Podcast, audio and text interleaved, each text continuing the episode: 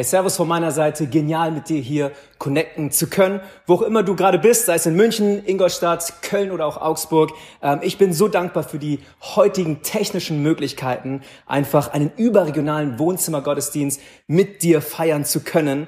Und obwohl unsere Kirchengebäude vielleicht im Moment alle geschlossen sind, unsere Kirche hat offen in dem Sinne, dass wir äh, lebendiger als je zuvor sind. Ja, unsere Kirche floriert, die Gemeinde Jesu ist am Laufen und ich freue mich einfach, ähm, ja, hier Kirche mit dir feiern zu dürfen. Warum? Weil Kirche nicht an ein Gebäude, an einen Standort gebunden ist, sondern wir Kirche sind. Du und ich, wir sind Kirche. Kirche besteht aus Menschen, eine lebendige Glaubensgemeinschaft, die unabhängig von Ort, Zeit, von Gesellschaftsschicht, Herkunft und so weiter einfach gemeinsam füreinander da sein darf. Und deswegen, hey, zu diesem Format ein herzliches Willkommen und ich freue mich einfach für ähm, ja, die kommende Zeit jetzt mit euch in diesem Sinne hier connecten zu können. Ähm, falls du es nicht wusstest, wir als Kirche wollen nichts von dir, wir wünschen uns etwas für dich. Und dieses Für ist nichts anderes als eine Beziehung mit Jesus Christus zu führen, eine Beziehung zu einer Person zu führen, die dir Hoffnung, die dir neu Frieden, neue Ruhe und neues Leben in dieser echt turbulenten Zeit, ganz besonders wahrscheinlich in dieser turbulenten Zeit, schenken kann. Und äh, mein Wunsch ist, dass du, dass du am Ende dieses Gottesdienstes äh, die Entscheidung triffst, einfach diesen Jesus einzuladen, Teil deines Lebens zu werden und dein Leben von ihm verändern zu lassen. Ich komme später nochmal drauf zurück. Lass mich ganz kurz beten, bevor wir anfangen.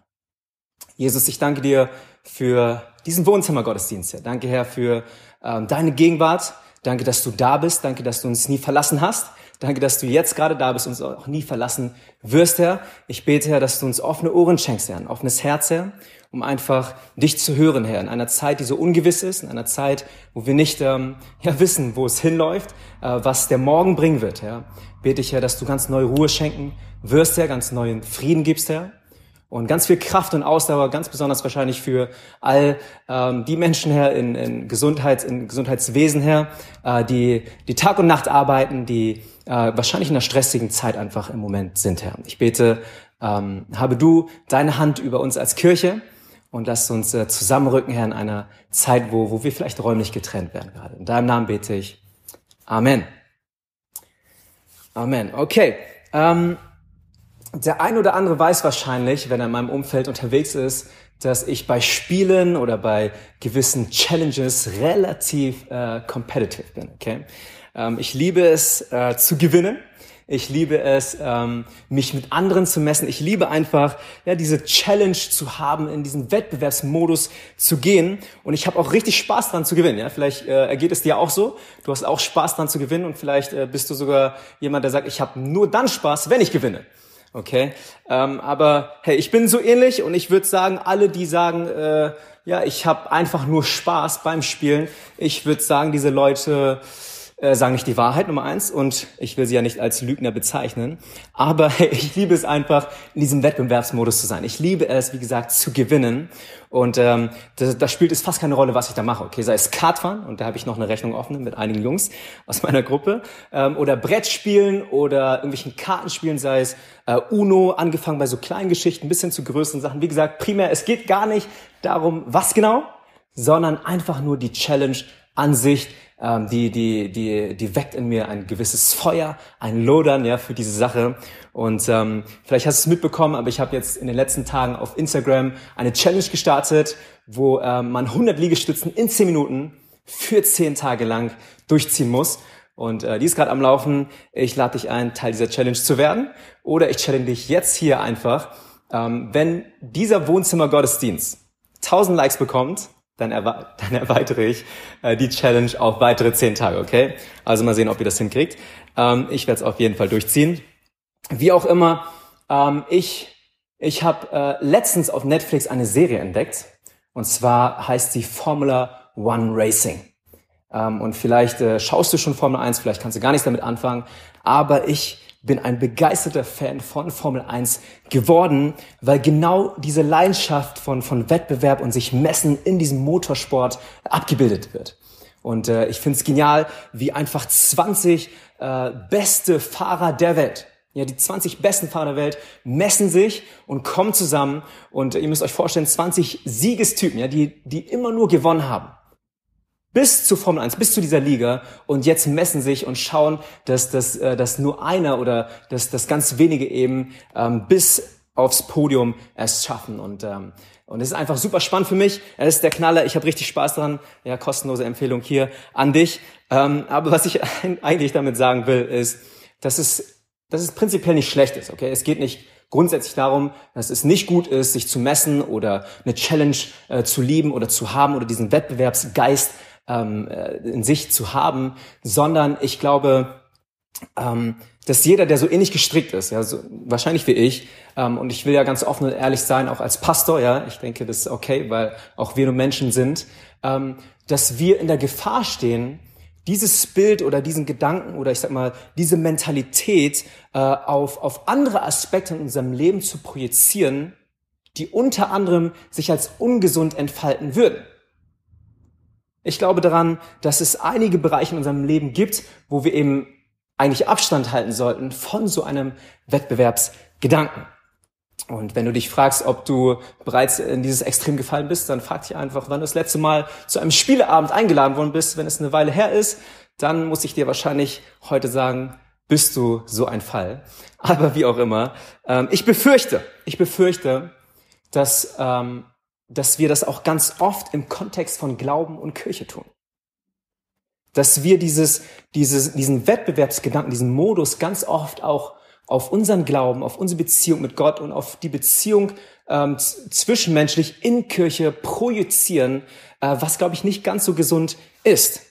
Warum sage ich das? Weil ich glaube, in Kirche sind wir alle auf derselben Seite. In Kirche müssen wir uns nicht messen. In Kirche brauchen wir uns nicht zu vergleichen. Das hört sich vielleicht erstmal ganz gut an in Theorie. Aber ich weiß, dass es ähm, ja wahrscheinlich nicht so einfach ist für viele. Wie gesagt, vielleicht äh, liegt es äh, an deiner Vergangenheit oder wie du eben gestrickt bist, ja. Ähm, aber es kann auch sein, dass, dass du dein ganzes Leben lang bis jetzt ein, ein äh, Alleinkämpfer sein musstest. Du musstest dir alles selbst erkämpfen, alles selbst verdienen aus eigener Kraft. Und vielleicht wurdest du sogar zurückgelassen, verraten oder, oder eben äh, außer Acht gelassen. Und das ist der Grund, warum du dich wohlfühlst, wenn du dich eigentlich nur auf dich selbst verlassen musst und kannst und sollst. Vielleicht fühlst du dich wohl, weil wie gesagt, äh, weil wie gesagt, ähm, äh, ja, weil, weil du dein ganzes Leben lang in diesem Modus unterwegs gewesen bist. Es ist dein Lifestyle bis jetzt gewesen. Und ich, ich glaube, das klappt vielleicht für eine, für eine ganze Weile ganz gut.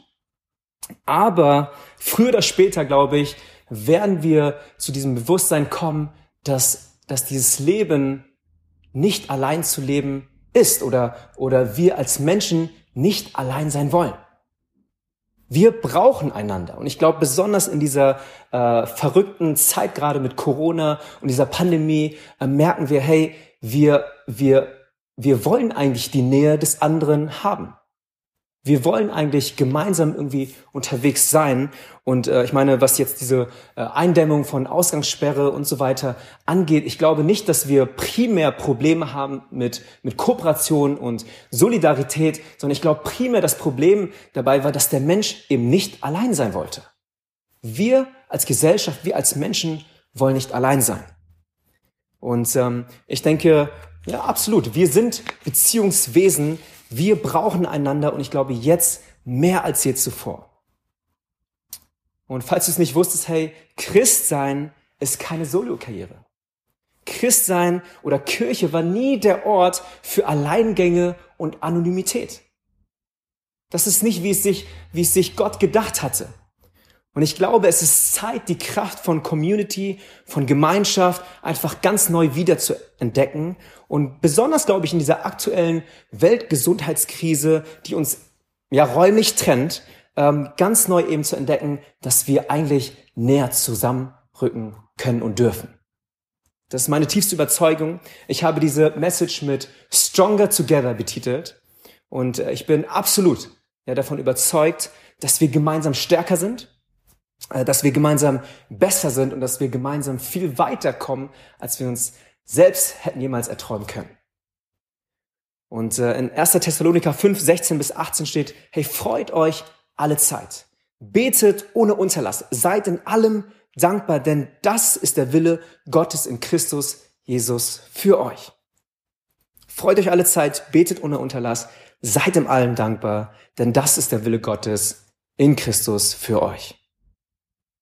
Der, der Apostel Paulus, äh, der richtet sich hier an die Gemeinde in, in Thessalonicher. Und der Kontext dazu ist, dass in dieser Situation nicht gerade alles rund läuft. Ja, es ist nicht irgendwie gerade Friede, Freude, Eierkuchen und es läuft alles rund, sondern ähm, es sind gewisse Fragen, Zweifeln und auch Verunsicherungen in, im Raum.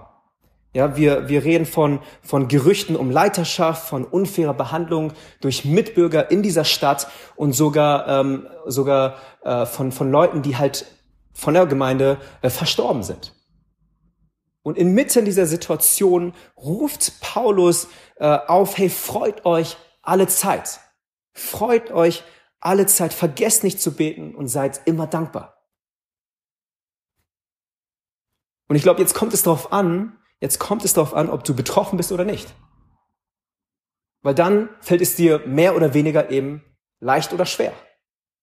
Ich glaube, wenn du betroffen bist, dann ist es nicht so einfach, oder? Wenn wir das jetzt übertragen auf unsere Situation im Moment, wenn, wenn wir nicht als Risikogruppe eingestuft sind, ja dann sicher, dann fällt es uns leicht, ja dankbar zu sein, oder?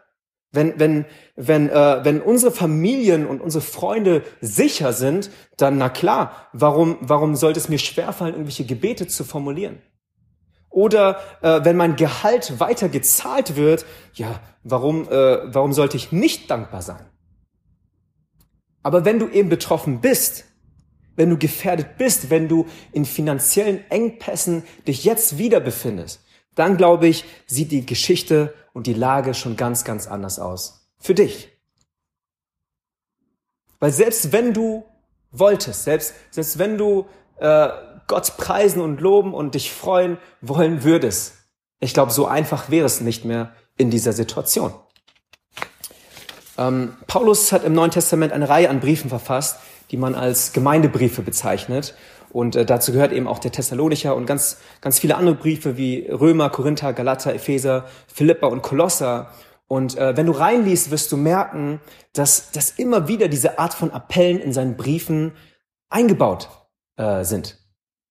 Ja, in Epheser, ich gebe euch ein paar Beispiele, 5,20 sagt äh, Paulus, hey, sagt Gott, dem Vater, jederzeit Dank für alles im Namen unseres Herrn Jesus Christus. In Philippa 4,4, freut euch im Herrn alle Zeit, abermals sage ich euch, freut euch. Zwei Verse später, sorgt euch um nichts, sondern bringt in jeder Lage betend und flehend eure Bitten mit Dank vor Gott.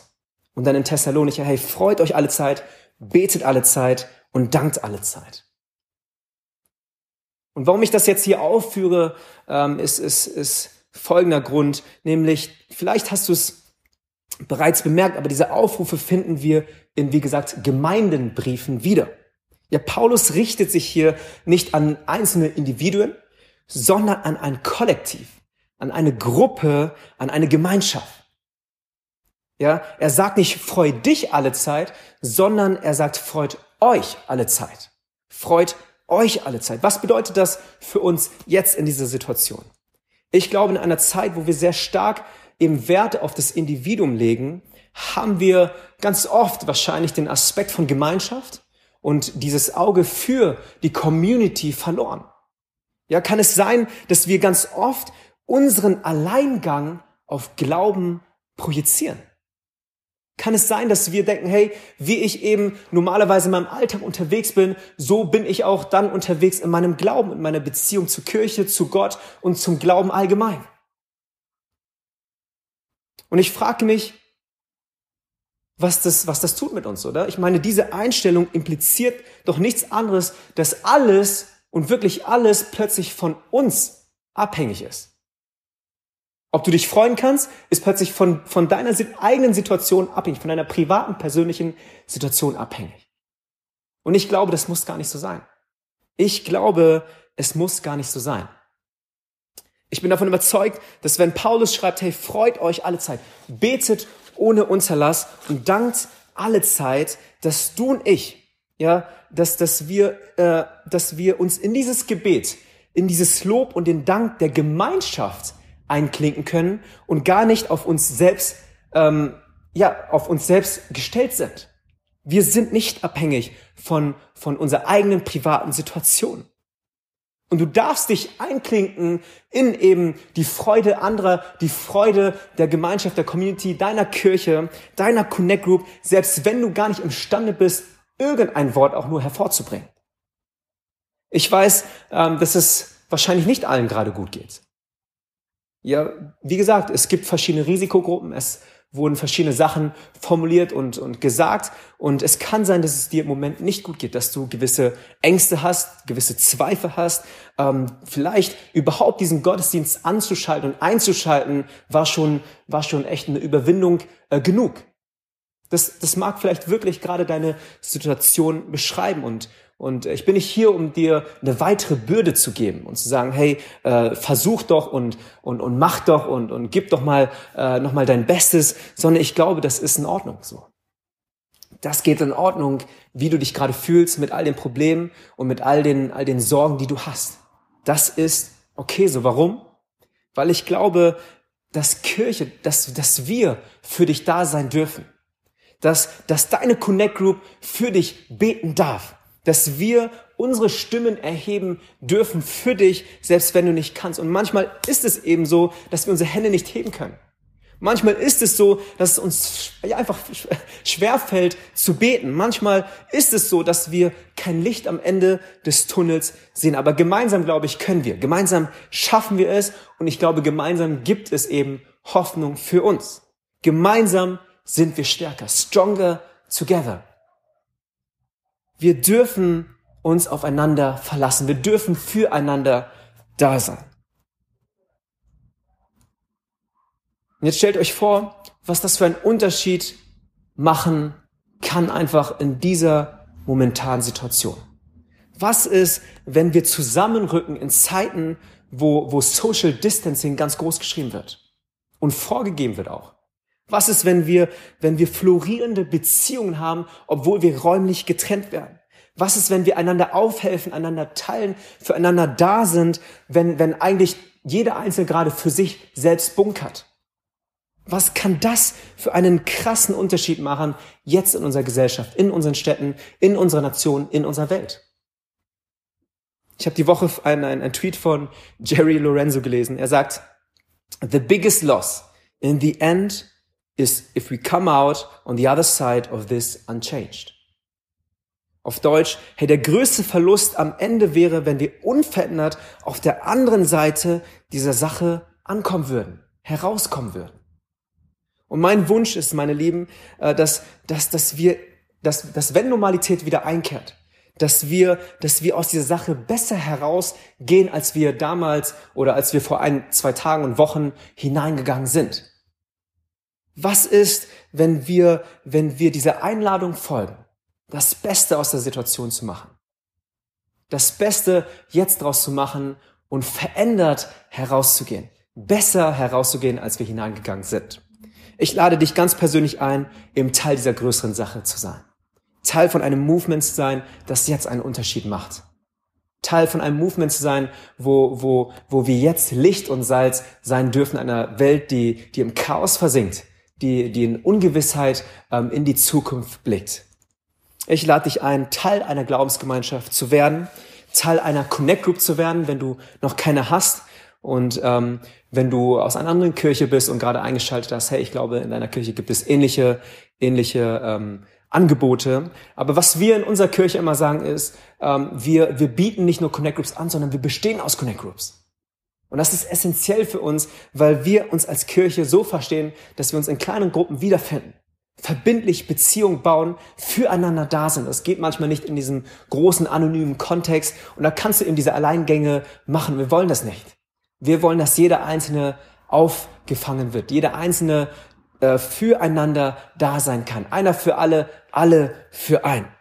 Und äh, was wir gerade tun mit den Connect Groups ist, wir treffen uns zwar nicht physisch irgendwo, aber wir, wir, wir nutzen kreative Wege, um füreinander da zu sein und Videokonferenzen gerade abzuhalten wöchentlich, um füreinander zu beten, um da zu sein, um das Leben zu teilen. Und ich lade dich ein, einfach Teil von so einer Connect Group zu werden. Ich glaube dran, dass wir gemeinsam stärker sind und dass wir gemeinsam einen Unterschied machen können.